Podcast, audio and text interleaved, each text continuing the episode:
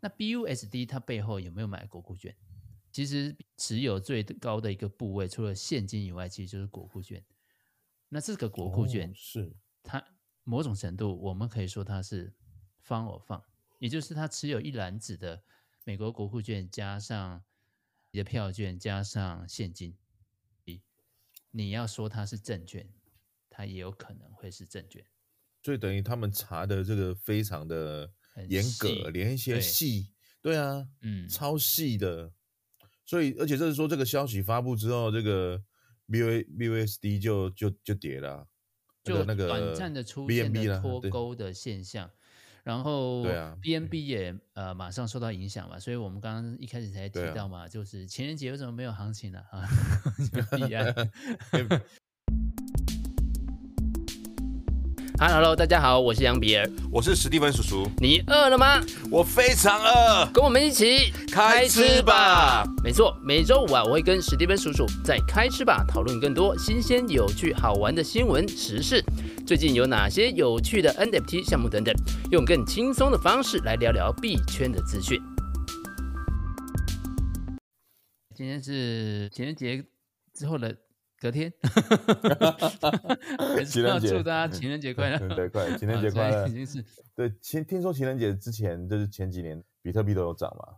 那今天的比特币好像还好持平。对，昨天看起来应该是跌，因为对，主要是可能跟美国 CPI 这个公布有关，然后再就是 BUSD 的新闻，就影响了大家对于呃加密货币或稳定币的一个信心，所以。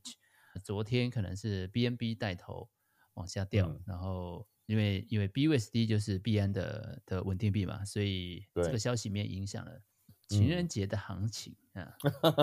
所以呢，今年的情人节这个比特币没有没有给大家情人节礼物，对，对对对对对。好，那再来是花灯的台北灯节持续在进行当中，应该台湾都有吧？全、嗯、台湾都有，但是这几天这个礼拜好像天气变得比较。冷一点点，那就这我们录音的这几天开始吧，可能会延续到周末，周末之后天气才会变好。二月了，差不多了，就是冬天，冬天这样子。OK，好，那先来讲一个比较有趣跟好玩的一个新闻，就是说这个立委讲说，就是台湾要监管这个虚拟货币，嗯、法务部说他们就是已经有五名考到的检察官考到区块链的分析执照，就是说。比尔，你对这件事情有什么样的一个看法吗？我想说，我我有看到这个新闻啊，但是我心里面其实是翻翻翻白眼哈，因为他 因为他说严管虚拟货币，呃，他这个照片，这个新闻的背景的照片是说不要成为洗钱洗钱诈骗天堂。我觉得这个刚好是完全暴露了这几位立委是完全不知道现在虚拟货币的一个发展的状态，因为。对，呃，现在的虚拟货币，不管是比特币或者是以太币，我们其实都已经很清楚知道，其实它的钱包它是容易追踪的。嗯、然后也就是说，你在台湾，你要透过上礼拜有聊到啊，诶，如果你要换成台币的话，对，那这个台币换台币的过程，其实都已经开始，各大交易所都有洗钱防治的规范，各大交易所也都要通过洗钱防治的呃措施。所以有关洗钱防治的问题，其实应该问题不大。那也就是说，这件事情其实并不存在，是说我们现在是一个洗钱诈骗天堂的这种情况。如果如果他把这件事情拿去呃质询金管会的话呢，应该很快就会被踢铁板的，因为 金管会管最多的其实就是洗钱防治法。啊，所以法务部虽然也有说他要强化虚拟通货的这个洗钱防治，但是其实。这件事情其实我们现在目前国内的交易所其实都是比较银行的洗钱方式的规范。嗯、那至于说有没有需要再补充什么内容，我是觉得可能嗯、呃、还好，细节可能一点点啊，影影响有限，但是应该不是那么没有说的这么严重这样子。了解，我觉得我觉得我觉得比尔讲的非常好哈。我觉得大概几个点来看，第一个就是说，你看像呃真的这个 F FTX 的这个。交易所的事情，然后再来是说之前的日本，嗯、然后跟韩国，其实不管是欧美国家或者是说亚洲国家，其实都有这个加密货币的交易所当中发生了一些问题。可是你不知道有没有看到，就是反而台湾在这一块的加密货币的交易所做得非常好，台湾的交易所没什么问题，嗯、而且其实都都他们都把各方面的东西都是做得非常好，所以我觉得跟其他地方相比之下，我觉得台湾的交易所相对来讲可能比较安全一点点。我就说从发生事情的经过，嗯、但是不是说要帮交易所讲话，但是只是说我就说目以目前来看。但是如果还是就是说回到最安全的方式，还是希望大家的币之后还是必须得要放在自己的钱包，那当然还是最安全嘛，因为你要把自己的财产交给别人。但是说以目前的表现来看，台湾的交易所我觉得表现得非常的好，应该是说这一二十年来讲，因为我觉得政府在做事当中稍微比较慢，好说因为、嗯、因为因为比尔跟我这个。差不多资深呐，就是你看看过这个台湾大大小小的一些事情嘛。台湾台湾这个从这一二十年来，我们看到网咖、第四台，嗯、还有各行各业当中的一些演变的过程。呃、嗯，政府的这些法案跟法规，或者是说法律这些东西，其实都走的比较后面。就是说先有网咖，你才会说是大家一直吵吵吵吵吵，你才会去规范，就是说我们要立案来去做这件事情。嗯而而而不是说先立案再去做这件事情，嗯、不管是网咖也好，也是你可能要距离学校哦，距离几百公尺，可能不能有小朋友，不能过夜，你慢慢才去做规范。再来说第四台也是一样，因为第四台后来开始开放了，电视台越来越多，才开始去去去规范第四台它应该要怎么样。当然现在人已经不再看第四台了啦，哦，所以这个东西也没没什么好讲的。好。然后台湾一直一直处于一个状况，就是说外行领导内行，什么意思呢？先假设这个加密货币要立案，那呃这些立案的人他到底有没有加密货币？比尔听得懂我意思吗？哈、嗯，就是说今今今天你要你要去立案，但是你可能不是这个专业，所以我们常常会出现一个状况，就是外行在领导内行。这还是说，我觉得台湾的这个交易所当中，我觉得算是。非常好，而且我觉得也蛮认真、蛮用功的，就他们已经做了很多的准备工作了。那现在就是等你政府开放来去做这件事情。但是政府其实我觉得就是互踢皮球，这个不是我管。到目前为止，我们还找不到主管机关是谁。啊，没有主管机关，不是他，就是苏院长不是说三个月之内要？对啊，讲讲讲讲讲而已啊。苏院长下台，不能这样讲。这个你讲这个话，你可能他已经下台，他现在已经下台了。啊，已经下来了，我都没有在关注这个东西。对啊，对啊，现在已经换陈建仁当那个嘞，行政院长嘞。对啊，所以他已经都那个了啊，反正所以你看就讲讲而已，讲而已。好，所以那所以我觉得。我还是讲一个事情，就是非常的有趣跟好玩。基本上，如果以现在的平均学历来讲，其实大家都读到大学。好，那当然可能差一点点的，有一些特殊状况的，可能高中国中或者是什么之类的。那再来就是说，大家读到大学之后呢，就没有持续在学习。人人是这样子嘛，你一定会走到一个舒适圈嘛。我终于不用再读书了。那甚至可能有一些人，他可能。高中毕业之后就开始去工作之类的，可是当你停止学习之后，嗯、这个世界不会因你而改变，这个世界还是持续在进步当中。那但是你学到的东西是足以应用吗？所以大家都有，这是大家常流行的一句话嘛，就小时候不读书，长大当记者嘛。我不知道你有没有发现到一件事情，我最近在看新闻，以前可能新闻当中。现场采访完之后，是旁边用笔记型电脑，对不对？在打新闻稿。现在是用手机在打新闻稿，就是有办法打吗？那个字，我我跟你讲，真的不夸张，就看到就我在反问你，哎，比尔，你对这件事情的看法是什么？你就说啊，怎样怎样怎样，他就开始旁边打字，一直打，一直打，打打，打完一篇新闻稿就好了。哎，错字很多啊，对啊，错字很多啊。好，那这个只是只是题外话，是说真的，就一般人离开学校之后就停止在学习，可是这个世界它。一直在进步，那所以很多人他就会害怕某一些东西去做一些改变，那所以你会看到看到，比如说有一些诊所，我不是批评，我是讲我个人的感受，我没有批评，所以这个不要大家来攻击我这样子，我只是论论这件事情。但是你看到有一些诊所，它就是破破旧旧的，那这些医生他就是守着这个老诊所，那看去看病的病人也很少，因为他觉得他破破旧旧的，那可能。他的医术跟医法可能是用二十年前、三十年前、四十年前的医法，那跟技术在治疗，因为他以前学到这些东西是当时最新的，可是他离开学校之后，他是用二十年前。那我觉得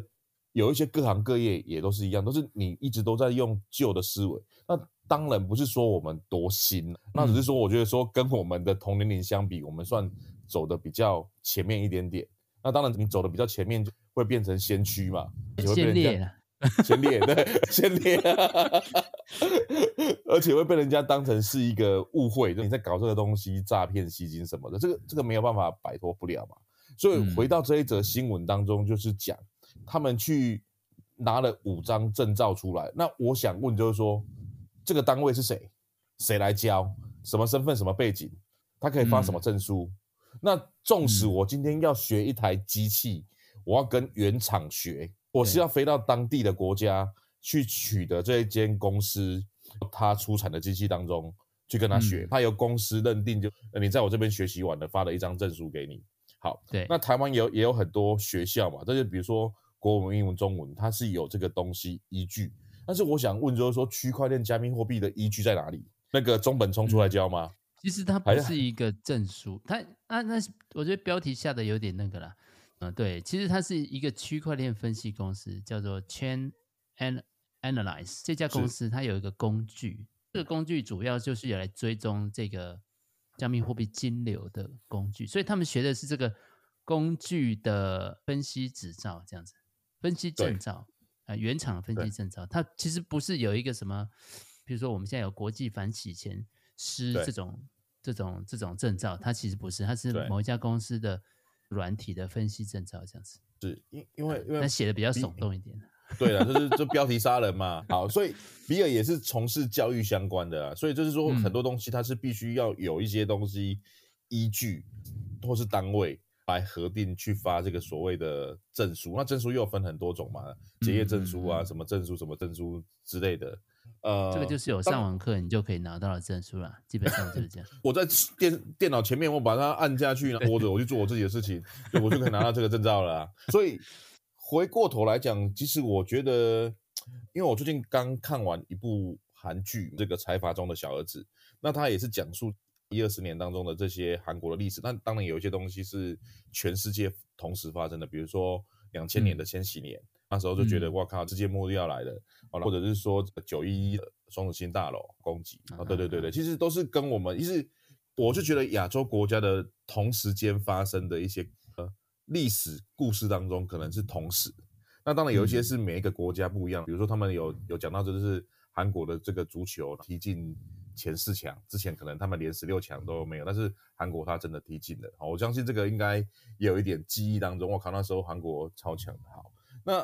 那里面其实我觉得他就是讲一些，他有讲到一些金融相关的一些东西，因为毕竟呢这个是一个家族金融企业在去做一些斗争嘛。那里面常常会讲说怎么样去争权夺利这样子之类的。那我我我只是觉得，因为他是转身转身之后从现在回到过去，所以他里面其实他已经知道接下来要发生什么事情了，他就可以很大胆的预测，比如说我们股票要上 上万点了什么之类的，他已经知道发生什么事情了。那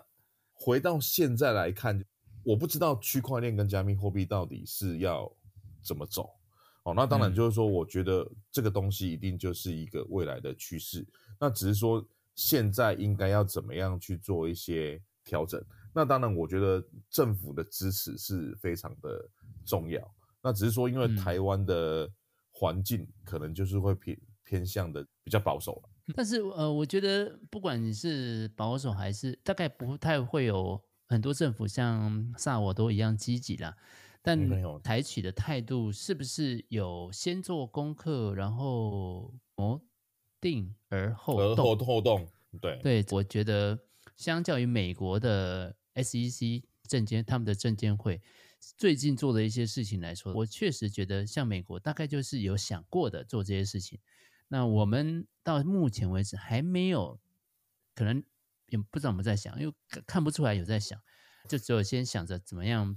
这个业务不要我管这样子。对，就是就是互踢皮球啊，没有，因为你你你要去想一个东西，其实台湾跟哪边蛮像的。我觉得像泰国的观光是做得非常好，而且台湾四面环海，这个是很难得。有些有些人住的地方他是从来没有看过海，海叫什么东西他不知道，所以其实台湾是一个非常适合发展观光。那当然就是说，其他都是八大行业啦。那当然，我觉得这东西就是见仁见智，看怎么去想这件事情。台湾很多的先天的环境其实做得很好，而且而且跟韩国、跟日本，就是比如说今天有讲，就是去呃参加一个一个一个一整天的这个加密货币的会议嘛。那人家有讲，就是说有很多的这些大型的活动，NFT 或者是区块链加密货币，可能他们是在美国或者是说在新加坡，而新加坡比台湾还小，嗯、但是它为什么可以取得全世界的这个东西？因为台湾现在还是比较重，比如说。棒球，或者说世界的一个棒球比赛，或者世界的一个什么比赛会在台湾举办以外，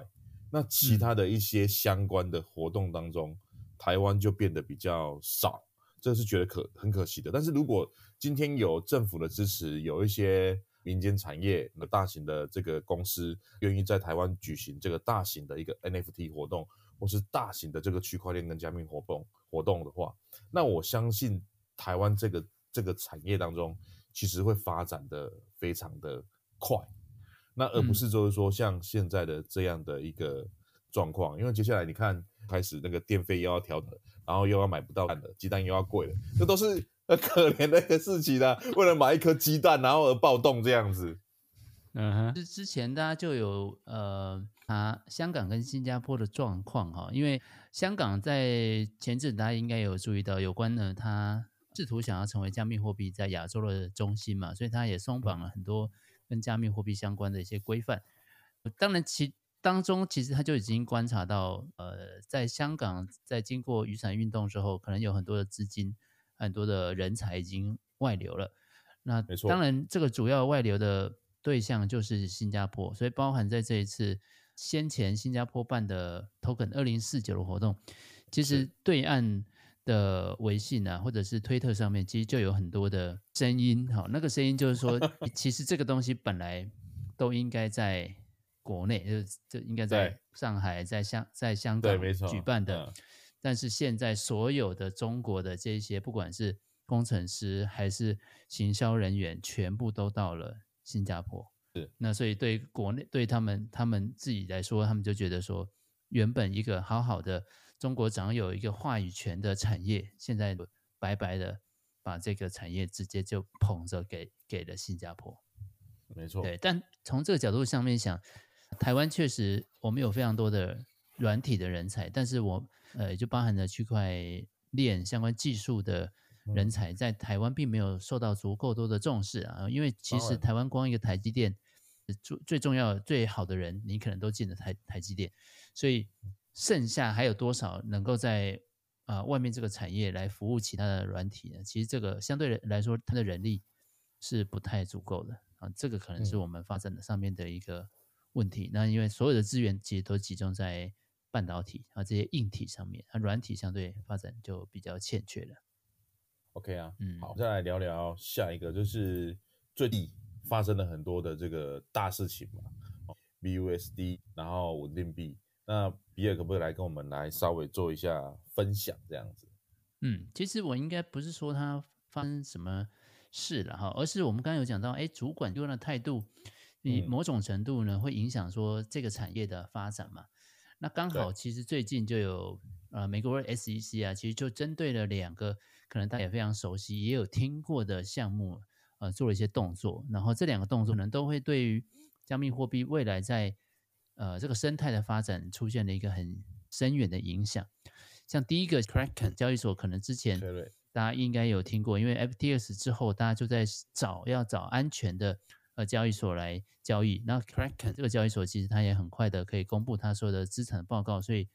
我后来有我相信有一些在美国的客户，他们没有 FTS 以后，应该是转到去。那这一次爆出来的消息，美国证券交易委员会它开始对这个提出提正式的发动了这个法律的行动，主要这个提供了百分之二十一的报酬率。如果你把这个资产放在要做质押的话，那这件事情其实就某种程度现在就会被证监会认为说，这个其实就是提供一个证券，这个证券是没有经过证这个 SEC 的任何的许可的。然后像这样子的动作，其实他们现在法律行动还在进行当中。那这种质押，我觉得大家应该很熟悉。像之前 FTS 也有类似的这样子的服务啊，你只要呢把你的 FTT 的币放在那个地方，然后它每年年化可能是六趴到八趴，几乎所有交易所都有类似像这样子的活动。那这种商品、这种有服务，不管是把它当工具也好，或者服务也好，那某种程度其实你会拿到一些新的代币。那这个代币当然你是可以拿去换钱的。这个时候其实就很像是一个证券。嗯这一次，他其实就等于是认罪，或者是跟 SEC 做和解了啦。好，那这个和解就包含他要提供一个三千万美元的罚金。罚金。对，反正他就是缴了三千万，接着就他必须要开始停止这些服务。那同时呢，SEC 的主席就是这个 Jensler，他特别还拍了一个影片。我们我们知道这个质押的英文叫 stake 嘛，台湾也有一个 stake。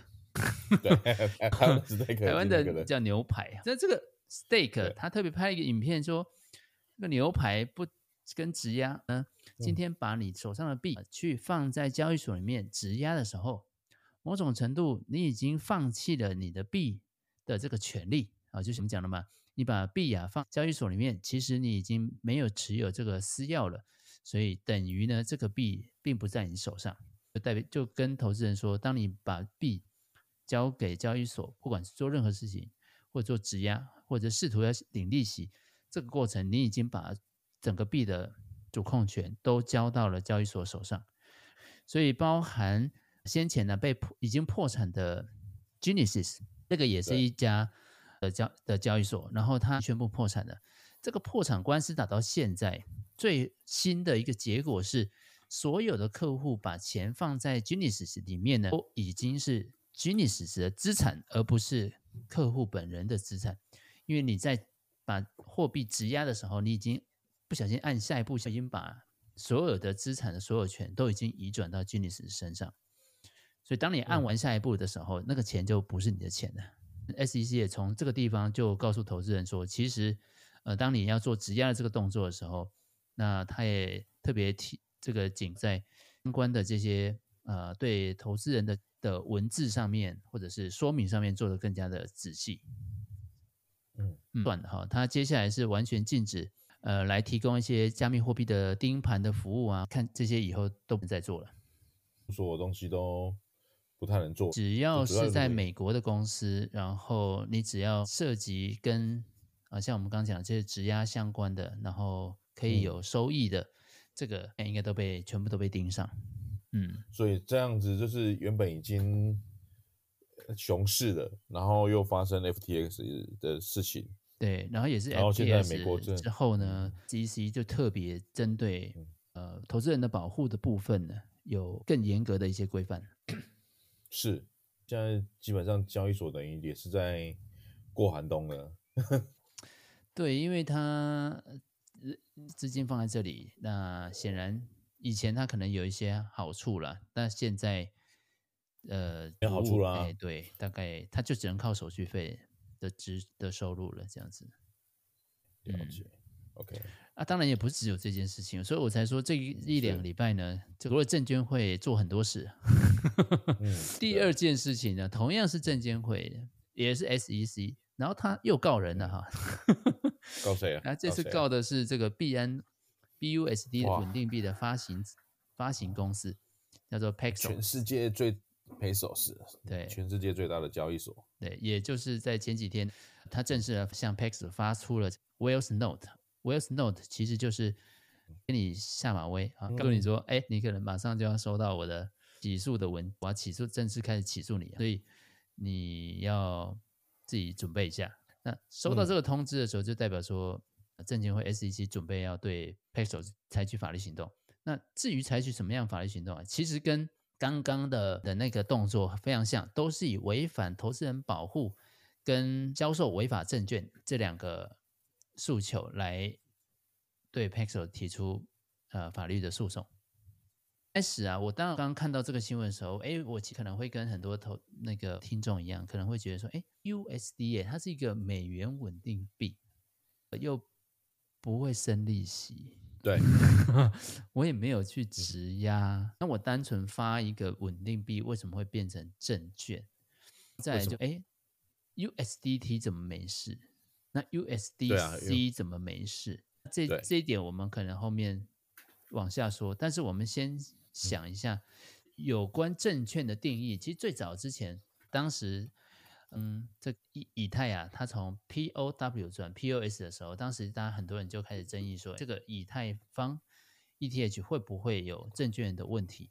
然后当当然，主要很多人的论点都是根据这个所谓的豪威测试。这个豪威测试是一个一九三三年美国的证券法的一个定义，也就是说是要判断是不是一个证券，我们就要判断说，哎，你持有这个证券是不是因为别人的努力？你就会得到好处，好、嗯，因为大家都知道，哎，你持有一张证券，譬如你持有台积电的股票，那你会得到好处，是因为台积电这家公司的努力，你会得到股息，或者是这个股价会上涨。那豪威测试就会认为，如果是符合这个定义的，就会被认为正确。好，那经过这个 BUSD 的事情之后，就我们现在开始发现，美国对于证券的规范其实是更复杂的。可能是范围是远远超过我们所自己所认知的好位测试而已。这里边可能包含很多的利息的书啊，还有什么存款单啊？其实都是有可能会变呃证券的，能够代表是一个呃权益的证明或参与的这个包括许可的东西，都有可能是变成一个证券的。嗯，对。那 USD 呃也有一些学者也特别提出来提醒。币圈的业者了，哈，特别讲到说，像货币市场、货币市场基金，台湾也有啊，就是台湾的你买卖的就是短期的国库券，然后或者是呃这个商商业本票，你你只要持有这样子的东西，呃，在台湾叫基金。那 BUSD 它背后有没有买国库券？其实持有最高的一个部位，除了现金以外，其实就是国库券。那这个国库券是它某种程度，我们可以说它是。方我放，也就是他持有一篮子的美国国库券，加上你的票券，加上现金。你要说它是证券，它也有可能会是证券。所以等于他们查的这个非常的严格，连一些细，对，啊，嗯，超细的。所以，而且这是说这个消息发布之后，这个 BVBUSD 就就就跌了，就那个短暂的出现了脱钩的现象。然后，BNB 也呃马上受到影响嘛，所以我们刚刚一开始才提到嘛，就是情人节为什么没有行情呢？啊，币安，币 安影响太大了，出出出事这样子。当然，币安马上出来就呃发布一些声明哈，这个主要声明也是安抚投资人呢，就告诉大家说呢，我们还会持续的支持。所有 BUSD 的流动性跟赎回，所以你想要把钱领走都是可以的。呃，但是呢，币、嗯、安跟 BUSD 是没有任何关系的。我靠，马上切割，切割次元切割刀，直接切割出来，太厉害了。对，哎，哇，这个是 马上大家就觉得很不可思议。对，确实 BUSD 是 Paxos 所发行的稳定币。然后 Paxos 跟 B B M 是没有关系的，所以 B N 说它跟 B U S D 没有关系，我们不能说他错，嗯、但是马上出来就讲说，我跟他们一点关系也没有，很厉害耶，就是说他们这些头脑都很好，发生了什么事情安排好切割啊，对，安排好了，先切割，这是脚本都已经剧本都已经写好了，万一发生什么事情之后，马上就出来发布嘛，先止血，因为他如果一件事情如果他没有想好怎么止血，他可能就会。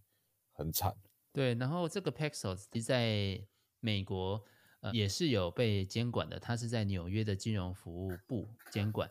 那同同一个时间，他就收到被勒令停止再铸造新的 BUSD，所以从此以后就市场上不会再有新的 BUSD 了。那以后的 BUSD 呢，随着它被赎回、赎回、赎呃，这个整个 BUSD 的市值就会开始往下掉。那接下来、嗯、呃，必然。跟就是承诺在二零二四年的二月之前，还完全的支持这个 BUSD，以及呢完全的支持它的这个赎回。啊，当然现在大家也觉得没那么恐慌，也没有脱钩的原因，就是说 Paxos 确实有通过这些银行的一些储备的准备，可以证明说 BUSD 有充分的储备金的支持。好，所以大家会认为说，哦，其实 B BUSD 后背后其实还是有钱的、啊，并不是一个空头的这个，并不会那么严重的发生哦挤兑然后拿不出钱来的问题。是啊，所以所以我觉得币安蛮厉害的。前一阵子是因为呃 FTX 跟火币交易所都有一些事情之后，嗯，币安也是有烧到一些，而且那时候也是一堆人在做提领的动作，但是币安依然活得好好，那完全不受影响，让他觉得蛮猛的。我们再回头讲讲，哎，那为什么泰达币没事啊？对啊，为什么泰达币没事？因为它是境外的公司，境外，所以他不在美国，他不在美国，对、嗯、对。那所以暂时没有办法对他做什么事情。再来，再讲更细一点，可能就牵涉到说，当时 BUSD 拿到的 Paxos 拿到的执照呢，是写说它是要在以太坊上发行。可是现在有很多这些、嗯、呃币安链啊，跨到雪崩啊，跨到嗯对 Polygon，哎，这个并没有在当初他们被。可以操作的范围里面，嗯，所以这可能是一个问题。所以后面接下来我们来聊聊比特币 NFT，最近也是蛮火热的，因为上次也有小聊一下下。对，但我我一直觉得我看到的资料了哈，我觉得似乎比特币核心开发人员对于在比特币的链上面发行 NFT，好像不是所有人都很开心。那当然，当然，当然，当然，这里面有牵涉到几个问题。第一个就是现在的比特币的 NFT，它是全部都是上链的，所以它所有的这些资料都是直接加注在这个 Satoshi 上面。各位已经很清楚知道说，呃，以太坊它是绝大多数的 NFT 的资料都是存在一个中心化的伺服器里面，包含那张图可能都是在一个中心化的伺服器上。这一次所发行的比特币的 NFT，其实是直接把资料写在这个 Satoshi 上面。我们已经，我们也都知道呢，其实比特币的 Satoshi 它的容量并不是很多，这个过程就导致很多开发者认为说，这个是一个浪费这这个 Satoshi 的资源的一种行为。是，嗯，听起来是。对，因为你就把这个资料写在这个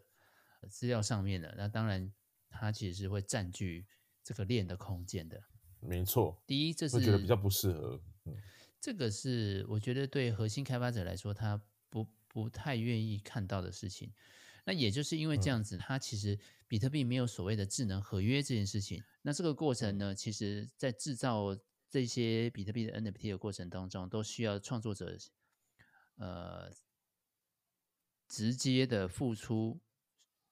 把每一个把这个 NFT 烧出来的成本。然后再把这个成本呢转嫁给要买的人，好，那是嗯，那以太坊就不是这样，以太坊的 NFT 它是完成智能合约之后，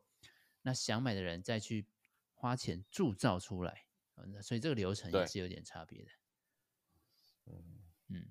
反正简单说好了，就我觉得就是呃，应该是说比特币的诞生，它其实本来就是只有金融交易而已，它并没有做其他的用途。嗯那再来是说，这些的这些呃开发者看到以太以太坊就是在做这个 NFT，好像很火热这样子，所以也硬要来凑一脚这样子。嗯。但我们也不能说这个是是不是只有我们刚刚讲的这些缺点呢？啊？哦，就是它是不是有可能会？走出一条不一样的路，我觉得是可以观察看看，因为它过程它其实非常复杂，它很像，非常非常像，可能三年前的 NFT，也就是说，呃，当时就是你要写一个呃，做一个 NFT 是上链是非常麻烦的事情，然后就像现在我们看到的这样，但是到现在为止，我们已经发现，哎，这个以太坊的 NFT 包含 OpenSea 啊，我们上个礼拜。跟大家报告过 OpenSea，或者是待会我们可能也会提到 Blur 啊，那嗯，它的整个过程都已经变得非常的滑顺啊，然后交易的过程当中也非常简单，操作界面也很容易。那现在的呃比特币的 NFT 其实还非常非常的早期，它能不能长出什么不一样的东西？其实我们或许可以关注一下，但是倒也没有因。不必要因为说这个它这次所发行的这个商品特已经马上在市场上爆红了，叫做 Ordinal Punk Punk 对的一万个 NFT 一扫而空，对，呃，也不用因为它就是好像涨很多，那就嗯特别去追追，因为它就是被人家攻击说它消耗了过半的半数的这个比特币的区块的空间。嗯，我我我从几个角度去分享，就是说，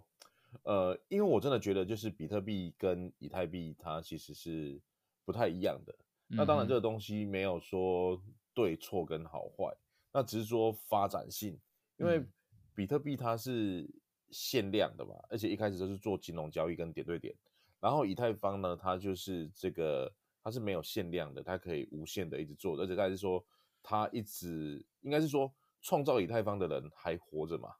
那比特币不知道是谁，他说已经已经就是那样子的。那剩下目前就是剩下开挖挖矿的一些功能了。那我觉得就是说，以就是不断的持续在进步当中，以太坊是一直一直持续在进步，因为它可以做的事情其实是非常的多。所以我觉得针对这个点，其实两个部分其实是有点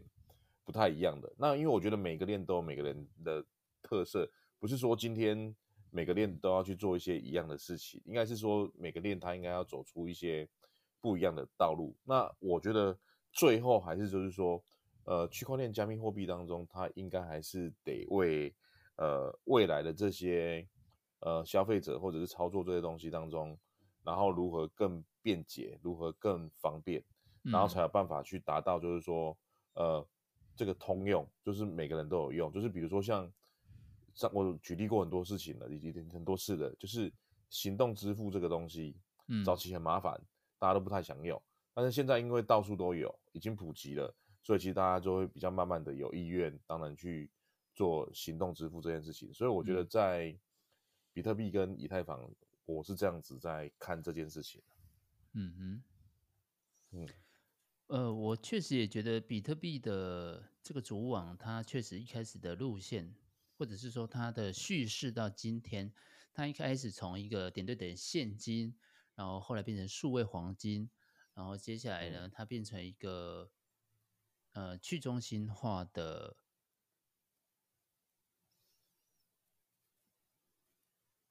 嗯价呃去中心化的价值储藏，啊一就是从这样子的演变的结果。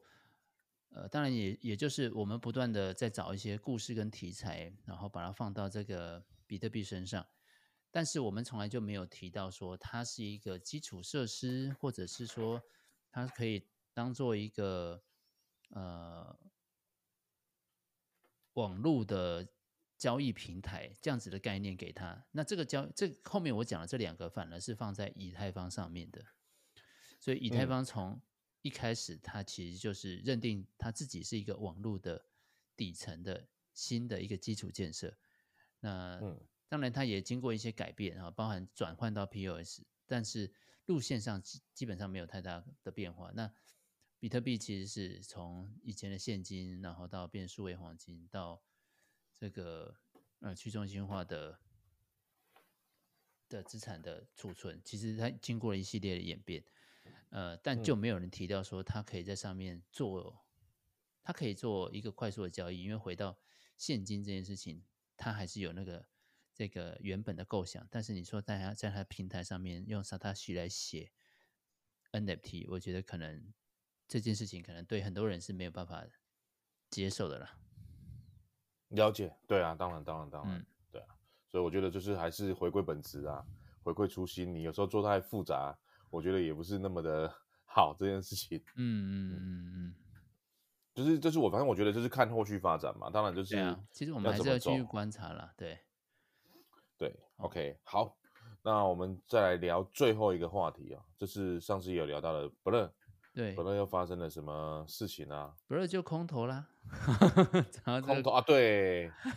对对对，空投，空投，呃，马吉大哥就在。这一次的空投里面，呃，听说呢，他总共他的质押是有突破一百八十万，哦，那哇，一百八十万颗了哈，所以现在他把他领到了这一百八十四万颗的这个 Blur 之后呢，已经卖掉了一半，所以大概又拿到了六十万。我觉得他的资产，他的资产应该越来越有钱嘞。他之前他无聊远也是大咖，对啊，对啊，对啊，嗯，他几乎什么都是大咖，哎，真的是他已经就是真的不唱歌之后，真的就是在这个区块链的世界这样子。就是如鱼得水，这样顺风顺水，真的有钱越有钱这样子。因为这个 Blur 这一次，其实就跟我们上次所说的哦，他会在这么市场上，呃，获得这么多关注，跟他的所谓的零交易成本、自定义版税，再加上不断的有很多空头的策略有关系。不过回到根本了哈，就是呃，Blur 本身并没有任何获利的支持啊，就是说。所有的交易者在上面所做的任何的费用，其实 Blur 这个项目都没有协议，都没有收任何钱。到目前为止，没有看到它有任何收入来源。所以，嗯，这个 Blur 的币呢，不断的在发行的过程当中，那未来的价格是一定会走跌的。对，嗯，因为你就是有印出这么多的币嘛，那，嗯，这个在没有收入支撑的情况下，嗯，这个币。看起来就像会像是 LooksRare，呃，当初发币之后，呃，这个币的价格也是一路走低啊，所以，对啊，对我看不出来这个、就是、这个币接下来有任何 就长期有什么效益这样子。他从开盘的时候就是从前十分钟八美元，然后一路跌到一美元，嗯。然后从凌晨两点半开始，这是我觉得是，我觉得马奇大哥他真的很会到货了，真的是，他就是选在一个非常好的时间点。嗯、之前无聊猿也是一样，嗯、所以就是说他这边也有讲，就是说部分的用户就是光领到空投到账号都需要十分钟，嗯、然后所以也有人就是说这个是他们台面上下面的一些到货之类的这样子，对，嗯，对，但未来，呃。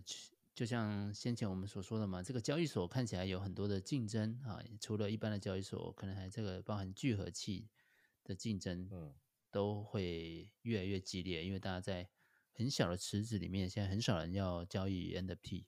然后要维持曝光度，然后要维持呃收入，所以其实呃这个竞争其实是会越来越激烈。是，所以回到这边，其实就是最后就是。那因为目前看质押不能质押，然后这个 NFT 没了，然后然后这个后续这个发展竞争，所以比尔你怎么去看这个二零二三或者是接下来的一个发展？还是觉得就是如大家所讲，其实今年应该会蛮辛苦的，所以大家先好好的守护自己的资本，因为我们毕竟我们不是大哥这样子。呃，如果要短时间看在币上面看到呃有很好的表现，我觉得不太容易。呃，最主要原因是说，今年其实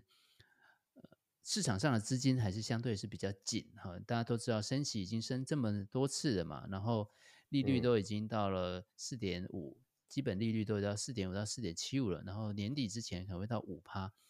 所以，如果你想象一个一个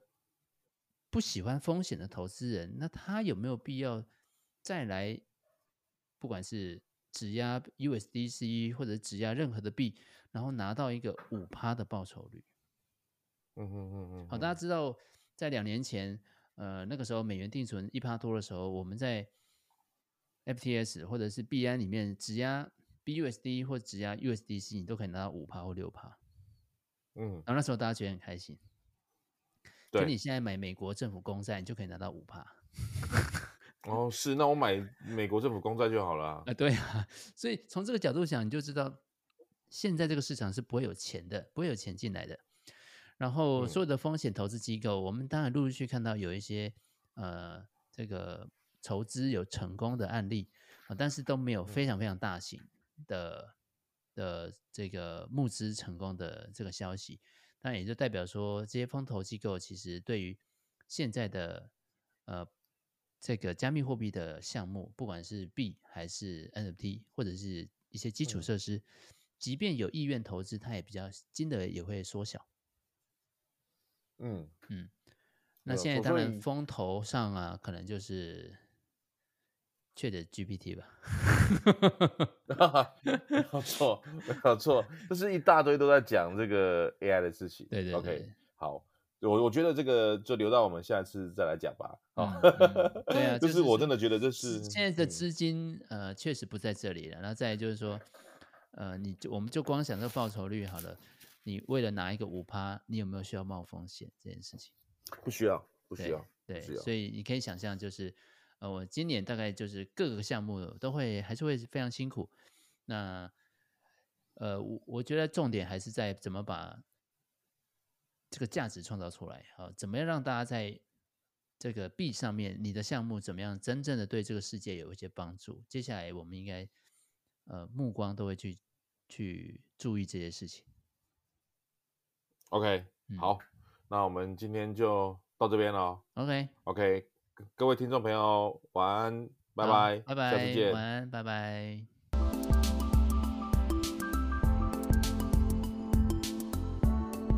还是意犹未尽吗？开吃吧，新鲜动态一把抓。我是羊皮儿，我是史蒂芬叔叔，我们下次见，拜拜。拜拜。